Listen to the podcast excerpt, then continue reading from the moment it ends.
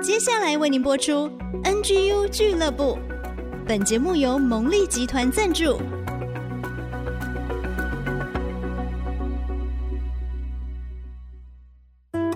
追出职场的坚持，追出家庭的温暖，追剧追出你的竞争力，加添你的软实力。请听追剧神器。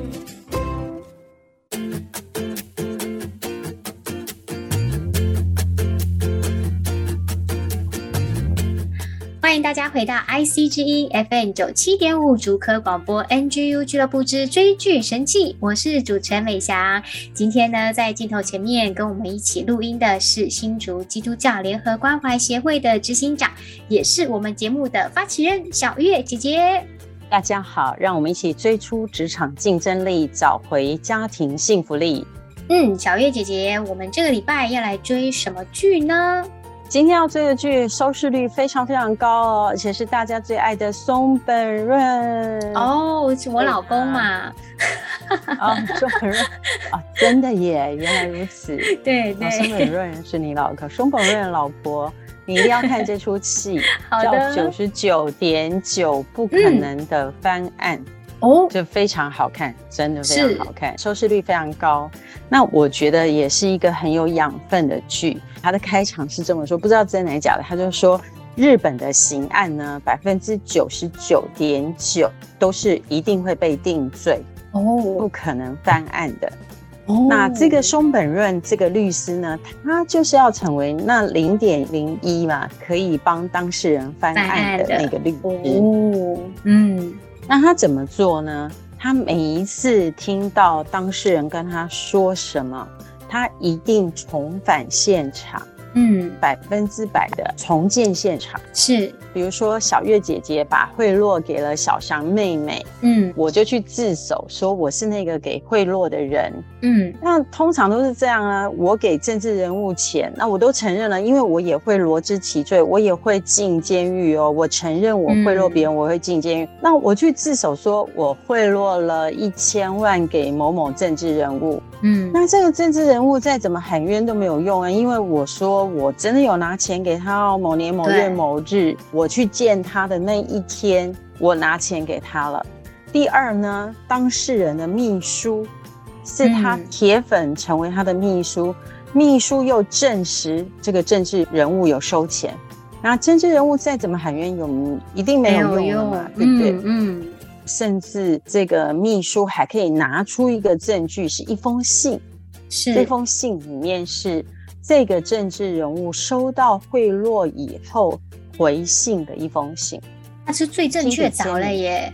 好，那松本润就太厉害了，他还是每一件事情重返现场。嗯，第一他就去请那个秘书说：“你告诉我那天发生什么事情？这来拜访的企业家是一个陌生人，他在几分钟，他甚至几秒都去量哦。”是好，从这里走到这里需要一分钟，从这里到这里几十秒。那你去泡茶花了多少时间？你再泡一次给我们，那我们量花了多少时间？嗯、在这样的情况下，你怎么会看到他这个企业家给这个政治人物钱呢？其实是没办法的。对，但是这个秘书就言之凿凿说有有有，我真的有看到。嗯，好，嗯、这个是有怀疑，但是提不出推翻的证据。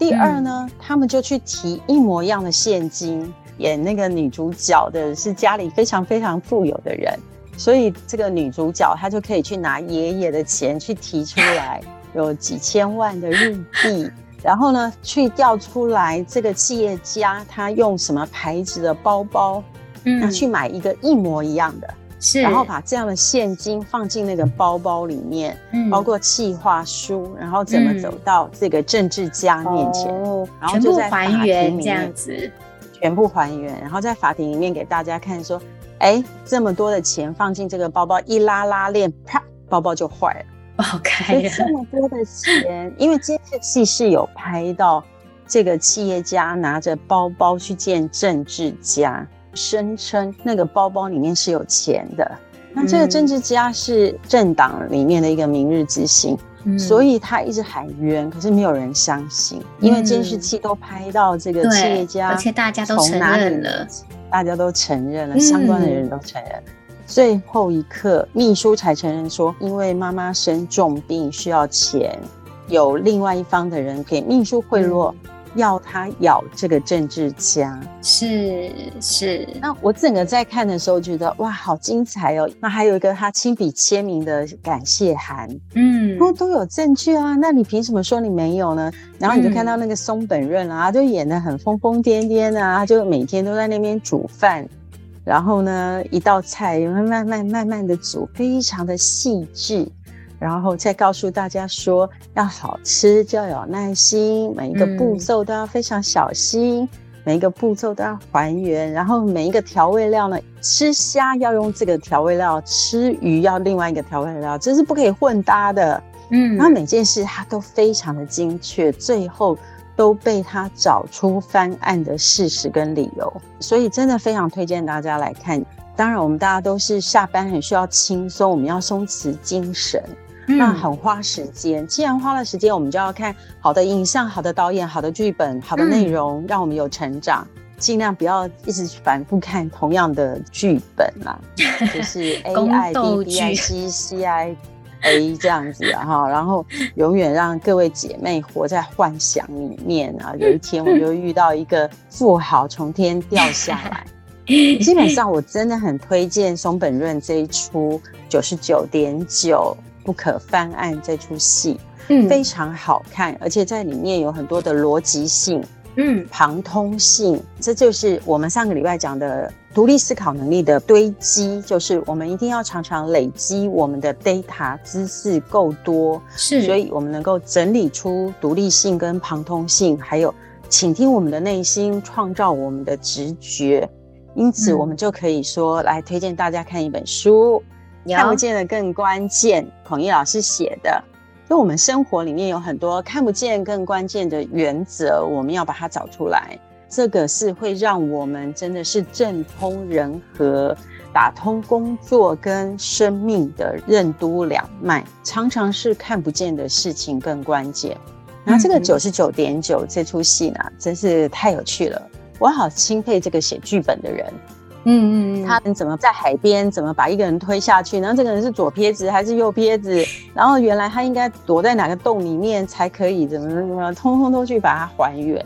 然后去找蛛丝马迹，大家认为绝对就事情就是这样啦，嗯、一定是这个人一定是凶手，嗯、这个人是是罪人。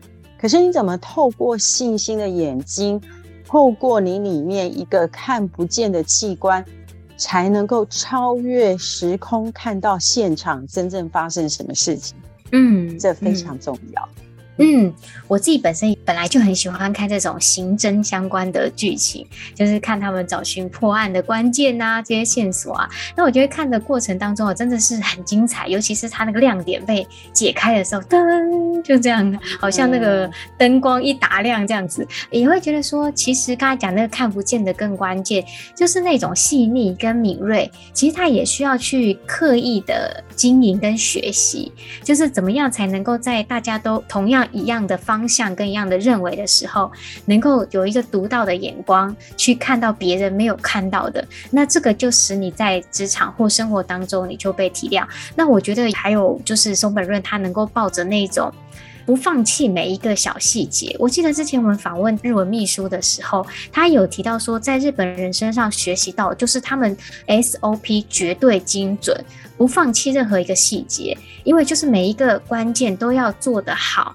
这件事情才会完美的成就出来，即便连最简单的小地方，他都会去一一的核实跟验证。别人可能都觉得啊，跳过了，随便了，这不是做一千遍了。可是即便是这样，他们还是会去一一的核实，就能够每一次都很精准的把事情做完。那我觉得在这个剧里面好像也是这样，就是他把百分之百的还原的那一种程度，但是就会发现到别人 lose 掉或没看见那个地方，那往往可能就是解决问题的关键钥匙。对，所以我觉得这个戏哦，哎，好精彩，而且是我老公演的，所以呢，一定要去看。松本润出现你老公，对对对，一定要去看。只不过我帅，真的很帅。嗯，只不过我老公大概胖了十公斤。然后欢迎大家一起去看这个松本润的九十九点九，好有趣的剧名。然后呢，也再次谢谢小月姐姐为我们推荐帅哥又是好剧，提升我们职场竞争力，还有好书孔毅老师的《看不见的更关键》。